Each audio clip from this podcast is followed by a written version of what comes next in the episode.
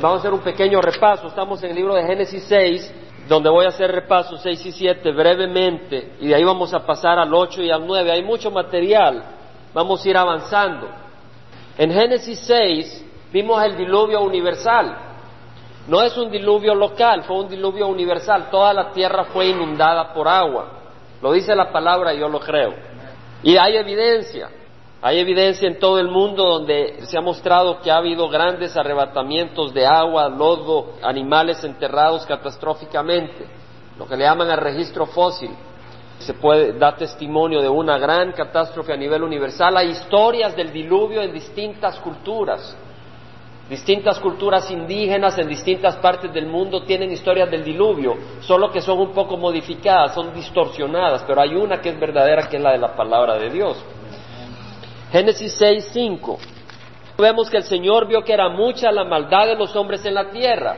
La maldad era mucha y que toda intención de los pensamientos de su corazón era solo hacer siempre el mal. Y le pesó a Jehová haber hecho al hombre en la tierra y sintió tristeza en su corazón.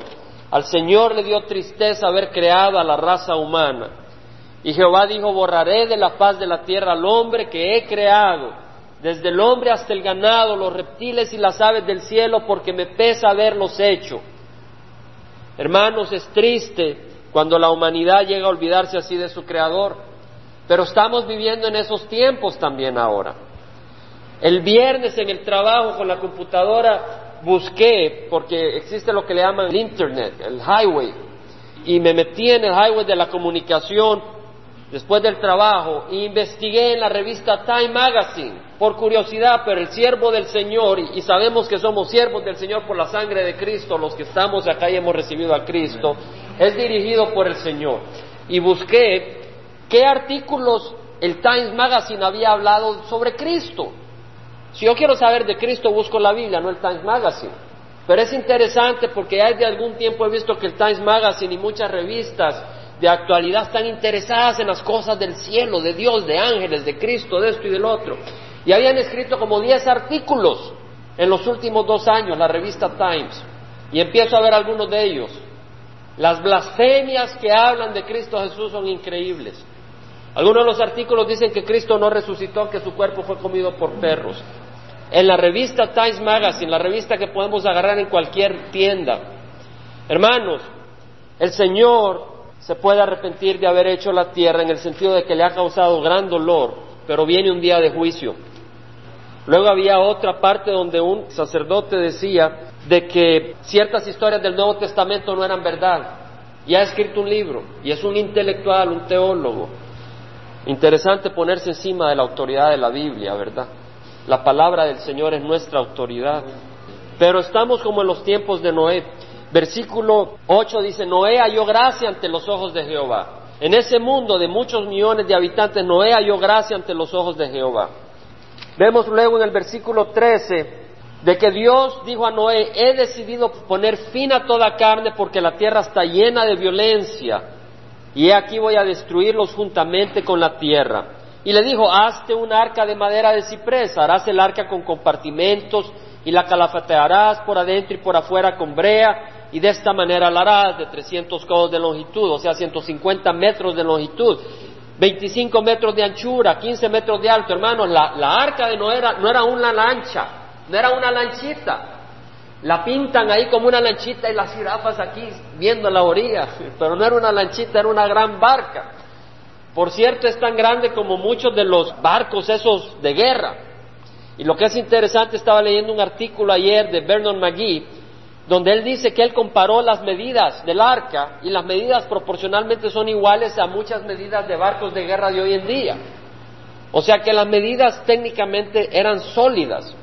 Y en San Diego tienen un museo donde sacan dimensiones de arca y pueden ver cómo cabrían todos los animales que metió Noé, que el Señor metió.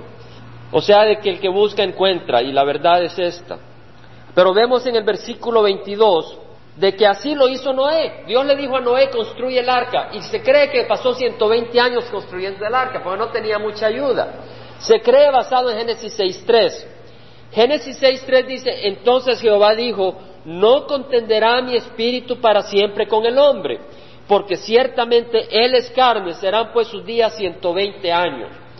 Realmente el, el hombre vivía 800, 900 años antes del diluvio, después del diluvio su tiempo fue disminuyendo. Y después vivía 100, 120 años, 90, 80, 70 y se estableció en 70 años más o menos la vida media del hombre, cuando las condiciones de salud eran buenas. Pero una interpretación que me llama mucho la atención es de que aquí dice, no contenderá mi espíritu para siempre con el hombre, serán pues sus días 120 años. Algunos interpretan esto con que el Señor dijo, en 120 años acabo la vida del hombre en la tierra. En 120 años se acabará su vida, ya no aguantará mi espíritu, la rebeldía y la violencia del hombre, en 120 años acabaré su vida. Y si esa es la interpretación correcta, pasó 120 años Noé, porque el Señor le dijo, construí un arca. Noé fue un predicador de justicia. Pero en el versículo 22 vemos, pues, de que Noé hizo todo conforme a lo que Dios le había mandado, así lo hizo. Noé hizo caso, eso no es religión, es relación. Y en el versículo 13 del capítulo 7 leemos de que hubo un día en que Noé entró en el arca, no solo la construyó, sino entró en el arca. 7.13 dice, en ese mismo día entró Noé en el arca, ese el 17 día del segundo mes del año 600 de Noé, entró Noé en el arca con Sem, Cam y Jafet, sus tres hijos, hijos de Noé y la mujer de Noé y las tres mujeres de sus hijos con ellos y toda fiera según su especie, y todo ganado, y todo reptil, y toda ave según su especie, toda clase de aves.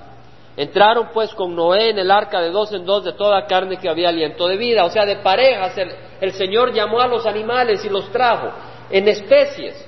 No trajo a cada variedad de gatos, no trajo a cada variedad de reptiles, pero a cada especie trajo una pareja. Y cada especie tiene la variedad genética que puede producir las distintas variedades.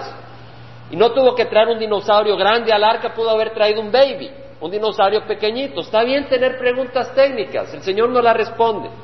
No está malo venir al Señor y preguntarle como un hijo viene al Padre. El Señor responde. Pero lo importante es buscar la verdad y el amor del Señor. Dice la palabra en el versículo 16, pongamos atención, y los que entraron, macho y hembra de toda carne, entraron como Dios le había mandado. Los animales entraron. Dios le dijo a los animales, entren. Y Dios le dijo a los hombres, arrepiéntanse, pero ellos no entraron. Solo entró Noé, sus tres hijos, sus esposas. El resto de la humanidad fue más duro que los animales. Los animales oyeron la voz de Dios y entraron al arca. Y estamos en esa situación hoy en día. Y dice la palabra del Señor que Jehová cerró la puerta detrás de Noé. ¿Quién la cerró, hermanos? Jehová. Cerró la puerta. Hermanos, hay un día en que Dios cierra la puerta y lo que el Señor cierra nadie lo abre. Dice la palabra que el hombre que después de mucha reprensión, después de mucha corrección, endurece la cerviz, endurece el cuello, de repente será quebrantado y sin remedio. El Señor es misericordioso. El miércoles estudiamos que su paciencia es grande porque Él quiere que todos vengan al arrepentimiento y que nadie se pierda. Pero el Señor tiene un día en que cierra la puerta. El día que uno muere, ahí se cerró la puerta si no ha recibido al Señor. Y los que hemos recibido a Cristo, el Señor puede venir y ponernos en una gaveta porque nos encerramos tanto que ya no somos útiles para Él. Entonces viene el Señor y nos ama y nos lleva y nos lleva a su reino y nos gozamos, pero ya no le podemos servir acá porque nos hemos vuelto inútiles, porque no somos enseñables, no estamos dispuestos a obedecerle en espíritu y verdad, pero Él nos ama y nuestra seguridad está en Cristo. Pero hay un día en que el Señor cierra la puerta. En Apocalipsis 3, 7, 8 dice lo siguiente, Jesús dice, escribe al ángel de la iglesia de Filadelfia. Jesús le está diciendo a Juan, escribe al ángel de la iglesia de Filadelfia, el santo, el verdadero, el que tiene la llave de David. Jesús es el santo. No dice un santo, dice el santo. Hay uno que es santo de veras. Nosotros somos santificados por Cristo, por su sangre, pero Cristo es el santo. El santo, el verdadero, nosotros podemos decir la verdad, pero tenemos una carne de pecado, una carne de mentira. Le hemos crucificado en la cruz, pero con Cristo en nosotros es el camino, la verdad y la vida. Él es el verdadero, el que tiene la llave de David. Y dice la palabra, el que abre y nadie cierra. Si estamos en Cristo y Él abre una puerta, nadie la puede cerrar. Hoy hubo un problema y mi hija se desanimó y no iba a tocar la guitarra. Y le dije, mira hija, el Señor es el que ha pedido de que tú vengas y toques la guitarra. Y cuando el Señor abre, tú no cierras. ni nadie cierra. Somos débiles a los pies del Señor, pero a los pies de Satanás no somos débiles, somos fuertes, porque mayor es el que está en nosotros que el que está en el mundo. Y el cristiano está para mostrar debilidad a los pies del Señor, no a los pies de Satanás. Y le doy gracias al Señor porque nos gozamos mucho con la alabanza. Pero aquí dice el Señor, el que abre y nadie cierra, y cierra y nadie abre. Cuando el Señor cierra, nadie puede abrir la puerta. Cuando el Señor cerró la puerta en el arca de Noé, la gente atrás tocando cuando entró el diluvio, nadie pudo entrar. Dice el Señor, porque tienes un poco de poder. Mira, yo conozco tus obras. He puesto delante de ti una puerta abierta que nadie puede cerrar y yo me gozo. Porque tienes un poco de poder, dice la palabra, has guardado mi palabra y no has negado mi nombre. Prefiero que digan de nosotros, tenemos poco poder, pero hemos guardado la palabra de Dios y no hemos negado a Cristo. A que digan que tenemos mucho poder y después negamos a Cristo Jesús. No negamos a Cristo, Él es nuestro Señor. Dice Génesis capítulo 7, versículo 17. Entonces vino el diluvio. Entró Noé. Entraron sus hijos, entraron sus esposas y entonces vino el diluvio por cuarenta días y las aguas crecieron y alzaron el arca y ésta se elevó sobre la tierra. El arca flotó sobre la tierra. Versículo 11, 12, el año 600 de la vida de Noé, en el versículo 11, en el año 600, el mes segundo, hermano, esto no es cuento, es historia. En el segundo año de la existencia de, o sea, Noé cuando cumplió 600 años, el segundo mes, en el día 17, en ese día empezó el diluvio. Versículo 23 del 7. Y exterminó Jehová todo ser viviente que había sobre la faz de la tierra, desde el hombre hasta los ganados. Los reptiles y las aves del cielo fueron exterminados. Podían volar, pero con la lluvia, con las tormentas no había nada. Solo quedó Noé y los que estaban con él en el arca. Hermanos, desde el punto de vista técnico he leído un poco. Hay muchos científicos que han venido a Cristo Jesús. Y uno de ellos trabajaba para la NASA era director de un instituto de defensa de los Estados Unidos y tengo su libro. Y hasta he hablado por teléfono con este varón, un doctorado en matemáticas, daba clase en la universidad. Y él hace un análisis de cómo ocurrió el diluvio desde el punto de vista geológico y cómo la corteza de la tierra, porque dice la palabra del Señor que las fuentes del abismo se abrieron. Entonces la corteza de la tierra se abrió y salió lava, lava hirviente. Ahora, imagínense qué pasa si hay lava hirviente y entra en contacto con agua, ¿qué pasa? Se produce un vapor terrible, ustedes pueden verlo, si agarran agua y la echan de repente a una palangana que está al rojo vivo, se produce mucho vapor. Pues con el lava hirviente entró en contacto con el agua del mar y se produjo mucho vapor. El vapor ocupa mucho espacio y se produjo oleadas, se produjo marejadas de lodo. Se produjeron corrientes de vapor hacia arriba. Probablemente llegaron a una altura tal que se congelaron y cayeron en forma de nieve. El clima universal cambió terriblemente. Fue una gran catástrofe. Se provocaron montañas en el subsuelo marino y esas montañas desplazaron corrientes de agua y arrasaron con lo que había en el continente. Fue una catástrofe, no fue una lluvia, no más. Es interesante que teníamos una pareja del Salvador ayer en la casa y acababan de estar El Salvador. Y nos contaba cómo el sobrino de ella y un primo mío estaban en El Salvador en un huracán que acaba de pasar. Y estaban ahí en una área de construcción. Y un muchacho quedó soterrado. Vino un derrumbamiento. Y mi primo y el sobrino de ellos vieron en ese momento el derrumbamiento y el lodo cayó sobre ellos. Y fueron a rescatar las cuadrillas ahí. En 25 minutos lograron sacar a este muchacho. Pero estaba muerto. En 25 minutos. El diluvio duró 40 días y 40 noches de lluvia, de lodo, de lava, de grandes catástrofes. Fue la ira del Señor. Capítulo 8, versículo 1 dice, y se acordó Dios de Noé y de todas las bestias y de todo el ganado que estaban con él en el arca, y Dios hizo pasar un viento sobre la tierra y decrecieron las aguas. O sea que después de 40 días, versículo 1 del capítulo 8, después de 40 días Dios paró la lluvia Dios paró las fuentes del suelo, de la lava, hizo pasar un viento sobre la tierra y empezaron a decrecer las aguas. Me llama mucho la atención, versículo 2 dice, y se cerraron las fuentes del abismo, las fuentes de lava, y las compuertas del cielo, y se detuvo la lluvia del cielo, lo detuvo el Espíritu de Dios. lo detuvo ese viento. Hermanos, no puedo evitar el paralelo de que así como ocurrió ahí, tal vez en nuestras vidas hay catástrofes. El Espíritu de Dios puede librarnos de las aguas que nos rodean. Solo tenemos que clamar al Señor. Dice la palabra del Señor en el versículo 3, las aguas bajaron gradualmente de sobre la tierra y al cabo de 150 días las aguas habían decrecido. Imagínense 150 días el mundo entero inundado en agua, hermanos. Y en el mes séptimo, el día 17 del mes, el arca descansó sobre los montes de Ararat. El mes séptimo, ¿cuándo empezó el diluvio? El mes segundo. ¿Qué día? El 17. En el mes séptimo, son cinco meses después. ¿En qué día? En el día 17. ¿Habían cuántos días? 150 días, porque cinco meses, y los meses en aquel tiempo eran de 30 días todos, cinco veces 30 son 150 días. Ahí podemos ver. Y ese entendimiento lo podemos aplicar a la profecía de Daniel. Y cuando se aplican esos conocimientos, llegamos a que Jesús entró a Jerusalén montado en un burrico exactamente el día que Daniel profetizó 700 años antes de su entrada el domingo de Palmas, domingo de Ramos. Pero vemos pues de que 150 días, y dice, las aguas fueron decreciendo, en versículo 4, y en el mes séptimo el arca descansó sobre los montes de Ararat. Hermanos, Ararat no es un nombre simbólico. El monte Ararat existe ahora. Por cierto, lo vi en el mapa ayer. Está en Turquía, arriba de Israel. En aquel tiempo no era en Israel, sino que habían salido de Mesopotamia, los patriarcas. Y el monte Ararat está al este de Turquía, en la frontera con Irán y en la frontera con lo que era la Unión Soviética.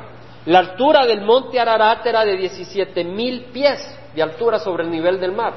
Cinco kilómetros para arriba, esa es la altura de ese monte sobre el nivel del mar. Ahí descansó, tiene lógica. Descansó en la parte alta de toda esa área. De hecho, ahora, hoy en día, el monte Ararat es el monte más alto de toda Turquía. Ahí descansó. Y aconteció, versículo 6, que al cabo de 40 días Noé abrió la ventana del arca que él había hecho. O sea, a los 224 días, perdón, versículo 5, las aguas fueron decreciendo hasta el mes décimo. O sea que descansó en Ararat, pero Ararat es un monte alto, monte altísimo. Entonces primero descansó ahí, pero las aguas siguieron decreciendo en otros lados, ¿verdad? Siguieron bajando.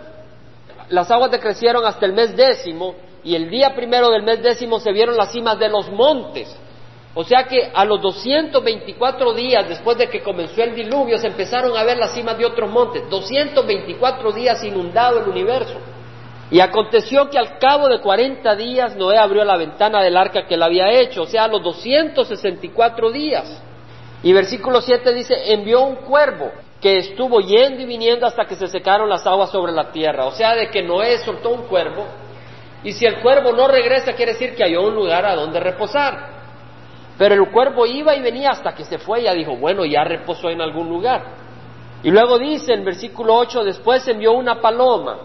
Probablemente la paloma tal vez llegaba a menor distancia, no sé, pero envió una paloma para ver si las aguas habían disminuido sobre la superficie de la tierra, pero la paloma no encontró lugar donde posarse, de modo que volvió a él el arca, porque las aguas estaban sobre la superficie de la tierra. Sí, los montes estaban viéndose, pero la tierra todavía estaba inundada. Dice que extendió su mano, la tomó y la metió consigo en el arca, esperó otros siete días, versículo 10, y volvió a enviar la paloma desde el arca. Versículo 11, y hasta el atardecer la paloma regresó a él, y he aquí en su pico traía una hoja de olivo recién arrancada. Finalmente trajo una hojita de olivo. Noé comprendió que las aguas habían disminuido sobre la tierra. Esperó aún otros siete días y envió la paloma, pero ya no volvió más. En otras palabras, se había secado la tierra. Versículo 13, y aconteció que en el año 601 de Noé, hasta el siguiente año, en el mes primero, el día primero del mes, se secaron las aguas sobre la tierra. Entonces Noé quitó la cubierta del arca y miró y aquí estaba seca la superficie de la tierra, o sea, la superficie de la tierra estaba seca. No quiere decir de que aguantaba el peso de gente, pero ya no se miraba que había agua sobre ella. Pero puede ser que estaba mero pantanosa todavía. Y por eso dice el versículo 14, en el mes segundo, el día 27 del mes, estaba seca la tierra. en el mes segundo, en el día 27 del mes. Un año después, el mundo estuvo inundado por un año. El mundo fue totalmente transformado. 370 días después de que comenzó el diluvio. Versículo 15 dice, entonces habló Dios a Noé diciendo, sal del arca tú y contigo tu mujer, tus hijos y las mujeres de tus hijos. ¿Quién le dio la instrucción a Noé para entrar? Dios. ¿Quién le dio la instrucción para salir? Así es. Y así nuestra vida de cristianos. Si entramos a un lugar, si hacemos algo que sea bajo la guía de Jesucristo, tenemos que en lo que hacemos buscar la guía del Señor, no la carne del hombre. Es interesante, en mi rato de meditación estaba leyendo cómo Gedeón venció a los medianitas con 300 hombres y rodearon un campamento de miles y de miles del enemigo, cientos de miles. Y solo llevaban sus cántaros con sus lamparitas y sus trompetas y sonaron las trompetas y quebraron los cántaros y el ejército del enemigo se mató unos con otros. No tiene lógica. Como cientos de miles empezaron a matar entre unos a otros por oír unas trompetas y ver unas lámparas. Y la respuesta es no es por lógica, es por el Espíritu de Dios. Es el Espíritu de Dios el que había ungido a Gedeón. Y así debemos de buscar que el Espíritu nos unja en las decisiones.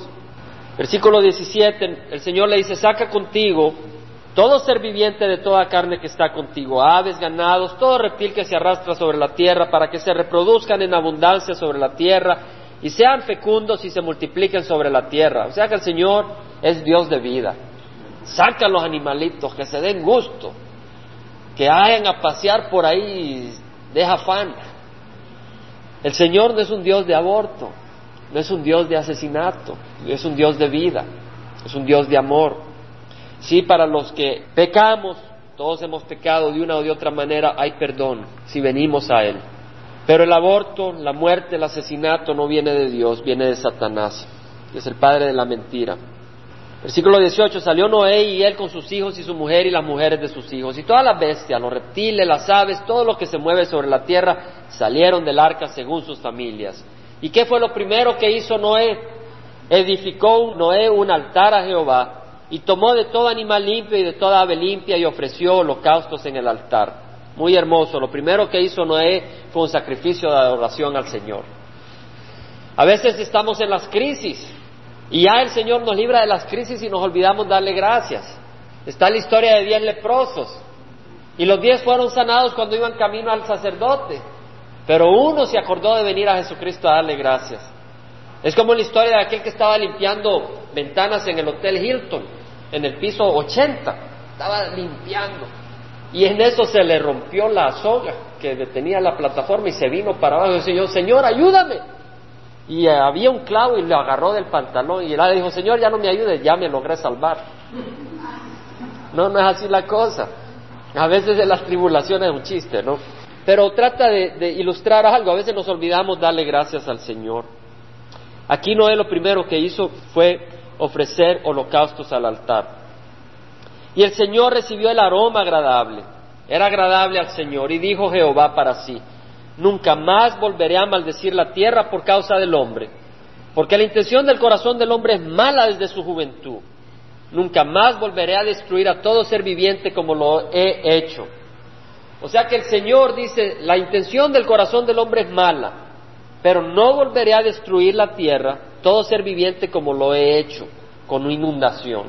Luego dice la palabra, mientras la tierra permanezca, la siembra y la siega, el frío y el calor, el verano y el invierno, el día y la noche nunca cesarán. Mientras que, hermanos, mientras la tierra permanezca. Pero la tierra no va a permanecer para siempre. La palabra del Señor nos enseña que va a haber un día en que la tierra va a ser destruida por fuego.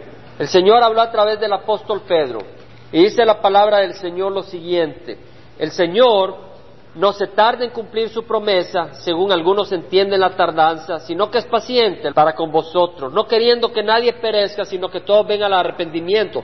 Pero el día del Señor vendrá como ladrón, en el cual los cielos pasarán con gran estruendo, los elementos serán destruidos con fuego intenso, y la tierra y la obra que hay en ella serán quemadas. El universo va a ser quemado, pero eso será después de que la iglesia sea arrebatada. Y luego dice la palabra, puesto que todas estas cosas han de ser destruidas de esta manera, ¿qué clase de persona debéis de ser vosotros en santa conducta y en piedad? esperando y apresurando la venida del día de Dios, en el cual los cielos serán destruidos por fuego y los elementos se fundirán con intenso calor, pero según su promesa nosotros esperamos nuevos cielos y nueva tierra. Esa es la esperanza del cristiano, nuevos cielos y nueva tierra, pero todo va a ser destruido. Pero mientras la tierra permanezca, nunca faltará el día y la noche. Es una promesa del Señor. Nunca cesarán el verano y el invierno, el frío y el calor, la siembra y la siega. Génesis 9. Bendijo Dios a Noé y a sus hijos y les dijo, sed fecundos y multiplicados y llenad la tierra. Dios es un Dios de gozo, de vida, de prosperidad. Y el temor y el terror de vosotros estarán sobre todos los animales de la tierra y sobre todas las aves del cielo y en todo lo que se arrastra sobre el suelo y en todos los peces del mar en vuestras manos son entregadas. Todo lo que se mueve y tiene vida os será para alimento, todo lo doy como os di la hierba verde. O sea que así como había dado la hierba al hombre de alimento, ahora el Señor le da a los animales. Pero carne con su vida, es decir, con su sangre, no comeréis. Y ciertamente pediré cuenta de la sangre de vuestras vidas, de todo animal la demandaré, y de todo hombre, del hermano de todo hombre demandaré la vida del hombre. El que derrame sangre de hombre, por el hombre su sangre será derramada, porque a imagen de Dios hizo él al hombre. Estaba leyendo hoy de que habían capturado a un hombre que había violado a nueve mujeres en Costa Mesa y en otros lugares aquí de Orange County y las había matado y no saben si le van a dar la pena muerte o le van a tener prisión perpetua porque pobrecito, ¿verdad? Los psicólogos siempre tienen alguna explicación, ¿verdad? Pero el Señor estableció, estableció de que el hombre es sagrado, la vida humana es importante. El matar a un hombre, a un ser humano, no es matar a un animal, es matar a la criatura de Dios, hecho a la imagen y a la semejanza de Dios. Veamos acá de que el Señor demanda de hombre que asesine a otro hombre. Porque cuando un hombre mata a otro hombre, no solo le hace daño a ese hombre, no solo deja huérfanos, no solo deja viudas, no solo deja madres llorando, está destruyendo la obra de Dios, está ofendiendo a Dios.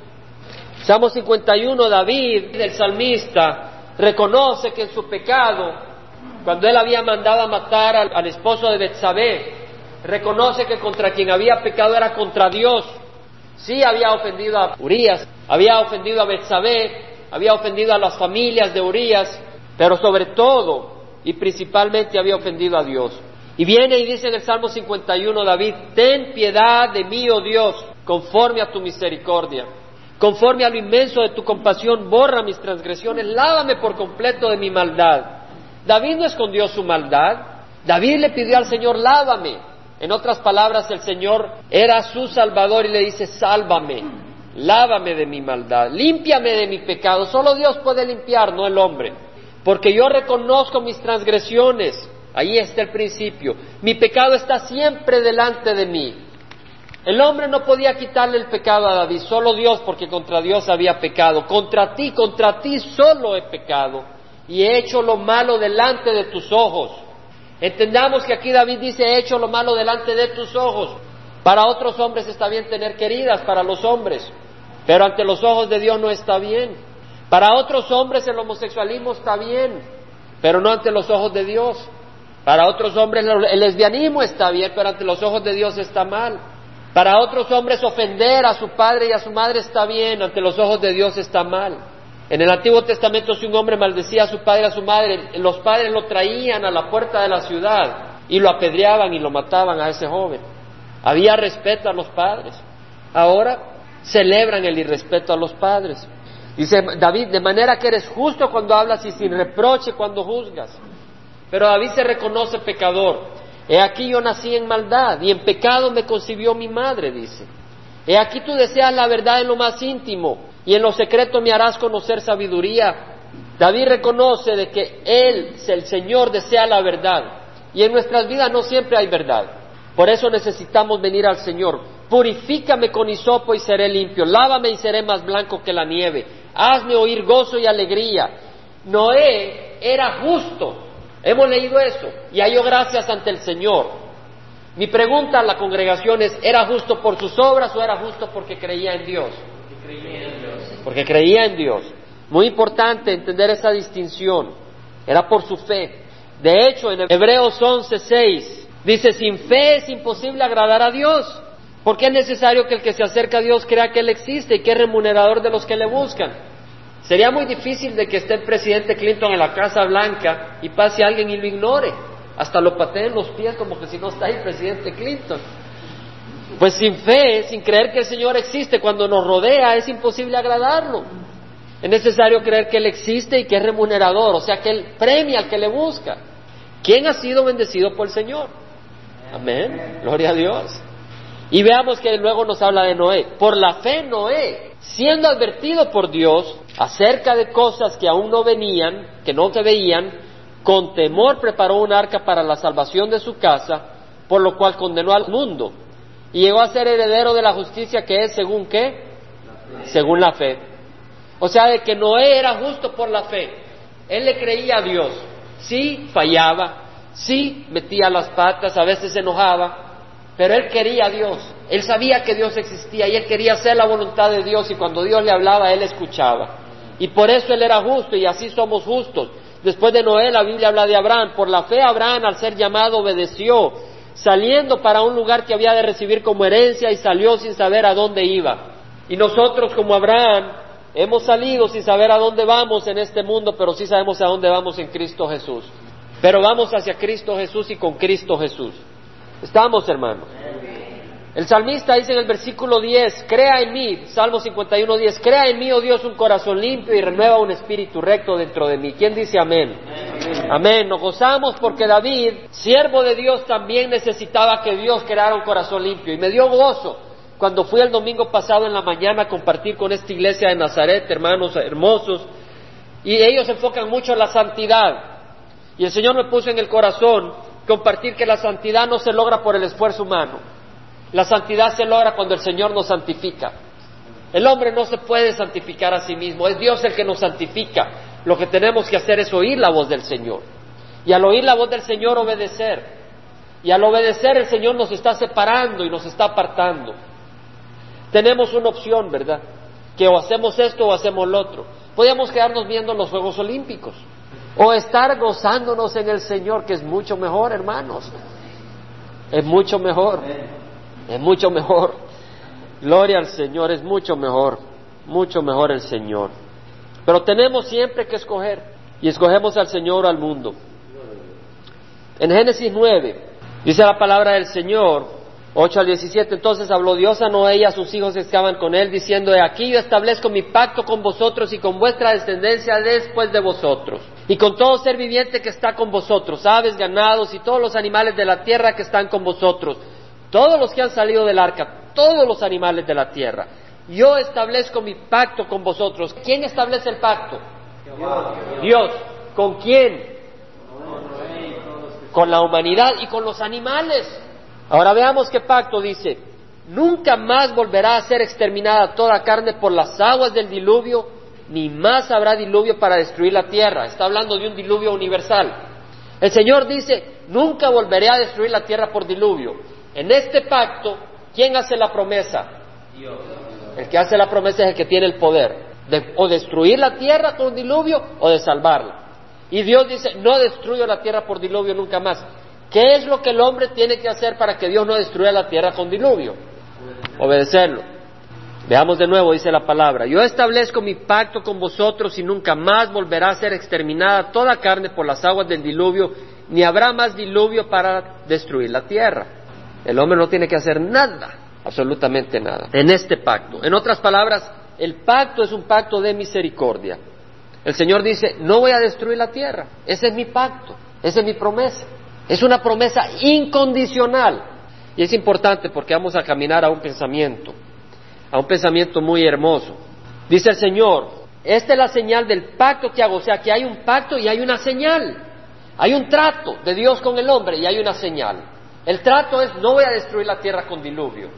No dice no voy a destruir la tierra nunca. Dice no voy a destruir la tierra con diluvio.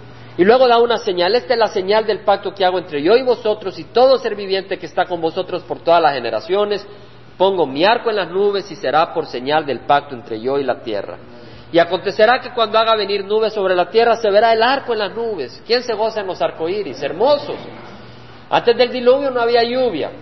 Después del diluvio, pues cuando se vienen las nubes, cuando cae la lluvia, se forma el arco iris y lo que el Señor está diciendo es que arco iris que sea un recuerdo de que no voy a destruir la tierra por diluvio. Y me acordaré de mi pacto que hay entre yo y vosotros y entre todo ser viviente de toda carne y nunca más se convertirán las aguas en diluvio para destruir toda carne. Está hablando de un diluvio universal. Cuando el arco está en las nubes, lo miraré para acordarme del pacto eterno entre Dios y todo ser viviente de toda carne que está sobre la tierra. Hermanos, cuando veamos el arco iris, recordemos la palabra de Dios. Y recordemos la misericordia de Dios, porque el Señor dijo que el corazón del hombre es malo desde su juventud. Así dijo el Señor. Y aún así establece su pacto y una señal. Y dijo Dios a Noé, esta es la señal del pacto que he establecido entre yo y toda carne que está sobre la tierra. ¿Quién se goza de ese pacto? Amén. Amén. Pero hermanos, ¿el pacto del diluvio es un pacto de justicia o de misericordia? De misericordia. ¿El arco iris es una señal de muerte o de vida? De vida. ¿El pacto traía consecuencias temporales o eternas? Temporales. Pongamos atención. El pacto era de consecuencias temporales. El Señor dice, no voy a destruir la tierra con diluvio. Pero eso no quiere decir que los que estamos en este mundo vamos a tener vida eterna y vamos a estar en la presencia de Dios solo porque no venga un diluvio. Ese pacto es de consecuencias temporales, es de inundación, pero no de salvación del fuego eterno que viene al que no ha recibido a Cristo Jesús.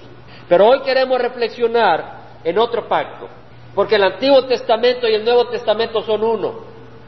Estaba leyendo en una de las revistas del Times que este hombre decía que Dios del Antiguo Testamento era un Dios terrible, y que Jesucristo no podía ser hijo del Dios del Antiguo Testamento, que tenía que ser hijo de otros dioses.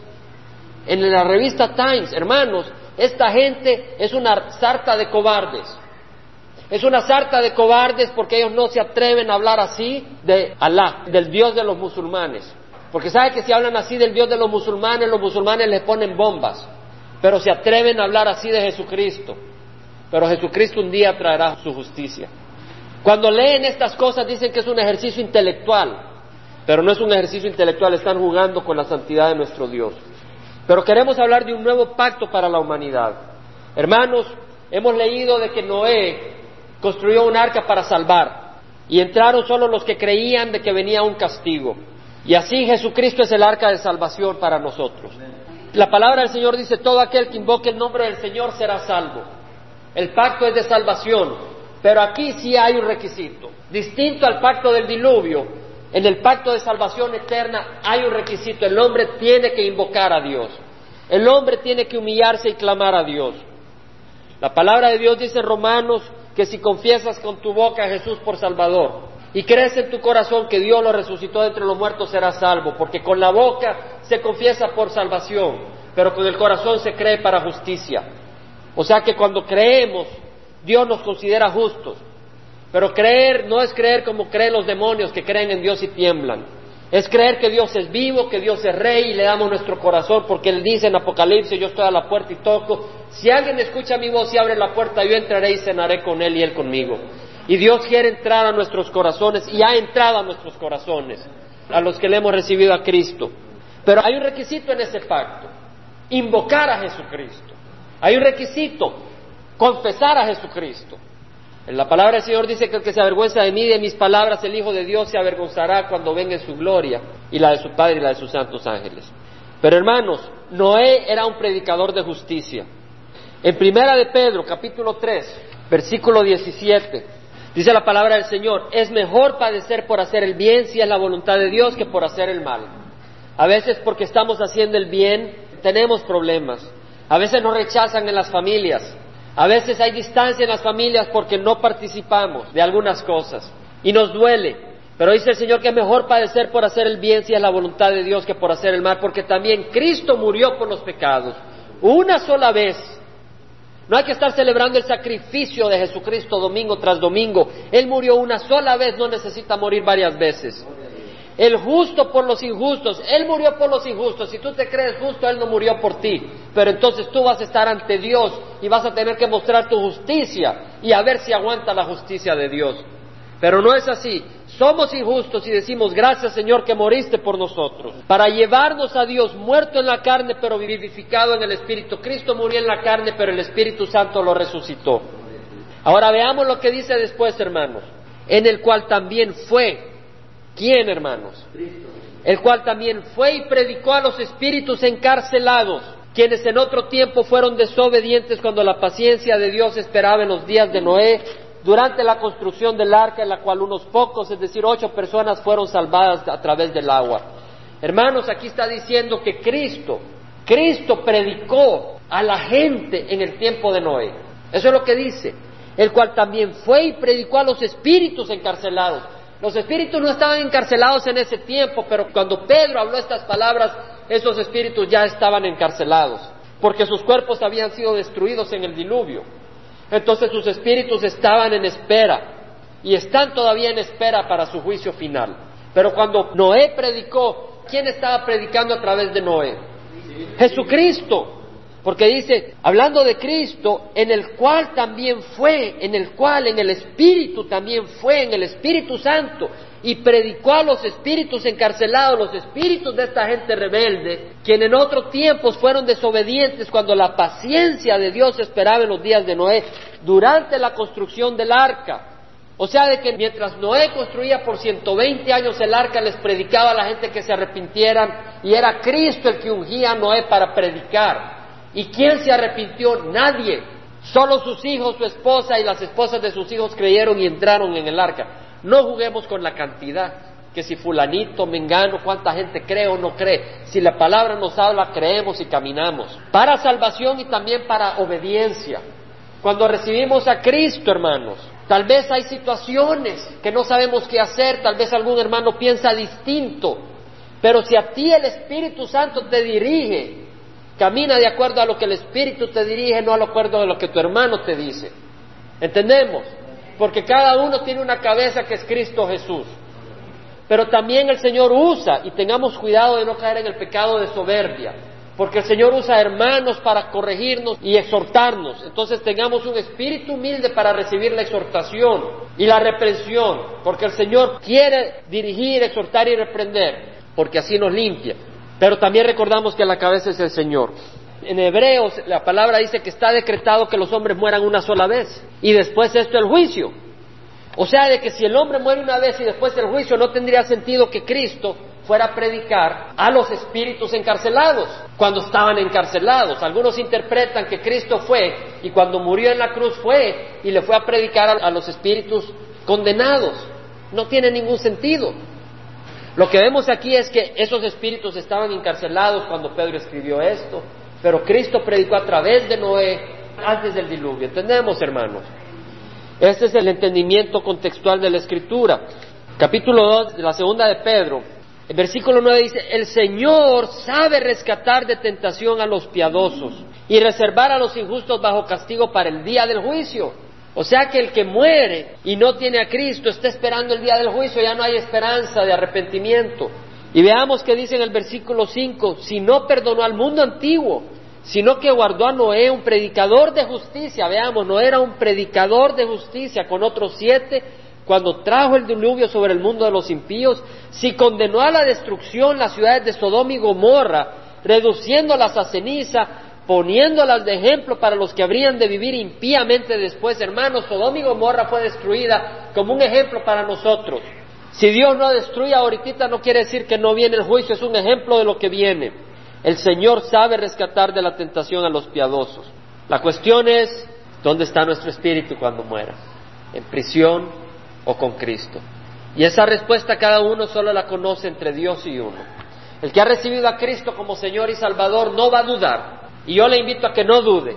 Si usted le ha dicho al Señor, yo necesito un Salvador, entra en mi corazón, guíame, Él entra. Y ya no tiene que dudar. Pero si no lo ha hecho, yo le invito a que lo haga. Porque dice la palabra del Señor a través de Pablo como colaboradores con Él, con Jesucristo, os exhortamos a no recibir la gracia de Dios en vano, pues Él dice, en el tiempo propicio te escuché y en el día de salvación te socorrí. He aquí, Ahora es el tiempo propicio, ahora es el día de salvación. No es cuando venga la justicia de Dios, ahora es el día de salvación. Pero hermanos, esta palabra no solo es para el que no conoce al Señor. Yo creo que también se aplica al que conoce al Señor.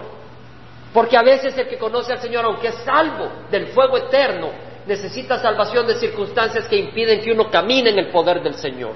Y es ahí donde podemos clamar al Señor y Él nos da la victoria. Y el pueblo de Dios dice amén. Lucas 17, versículo 26. El Señor nos exhorta.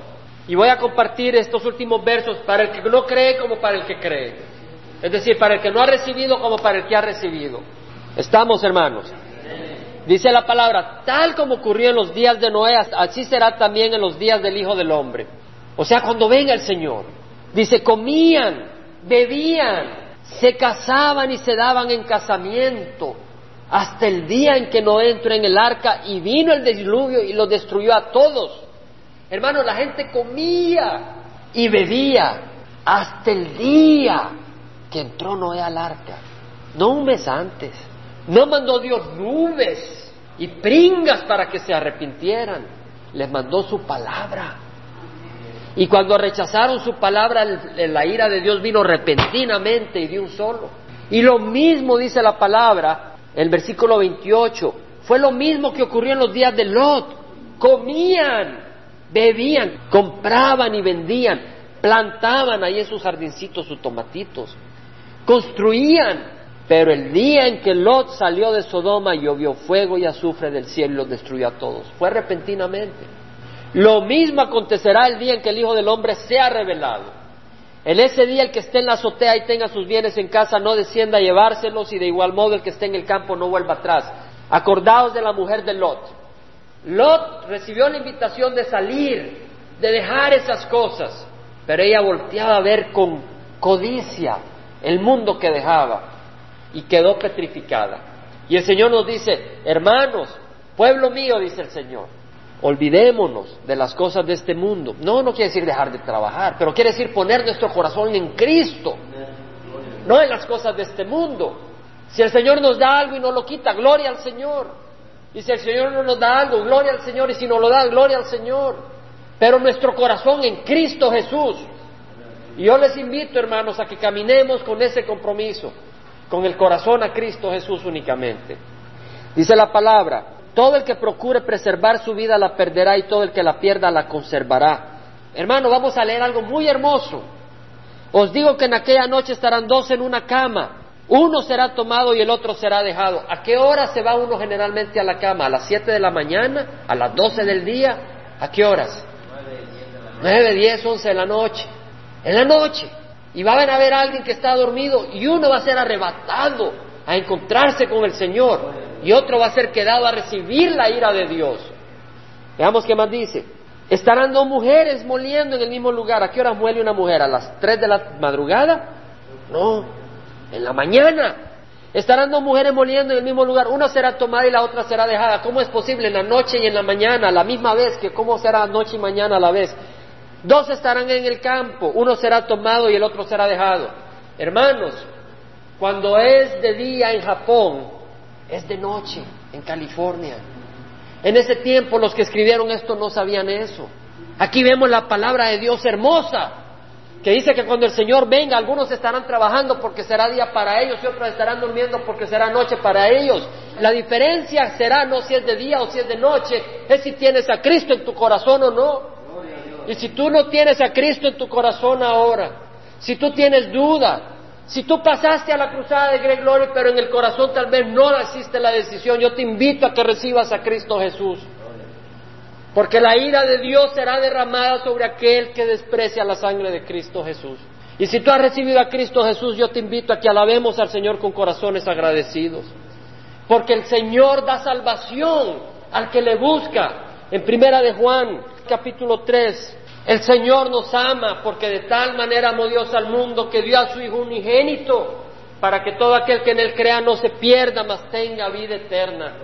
Cristo nos ama. Primera de Juan 3, 1 dice, mirad cuán gran amor nos ha otorgado el Padre.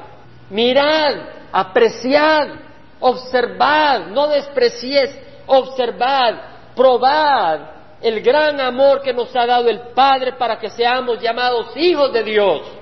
Y eso somos si hemos recibido a Cristo. Porque dice la palabra que a los suyos vino, pero los suyos no le recibieron. Mas a los que le recibieron les dio el derecho de ser llamados hijos de Dios, esto es a los que creen en su nombre, que nacieron no de sangre, ni de carne, ni de voluntad de hombre, sino de Dios. Jesús dijo, estoy a la puerta y toco, el que escuche mi voz y abre la puerta, yo entraré, pero él no se forzará. Y el Señor quiere llenar nuestras vidas y quiere transformar. Dice, para que seamos llamados hijos de Dios, y eso somos. No dudes, si has recibido a Cristo, ¿qué eres? Dilo con voz alta. Y eso somos, por esto el mundo no nos conoce porque no le conoció a Él.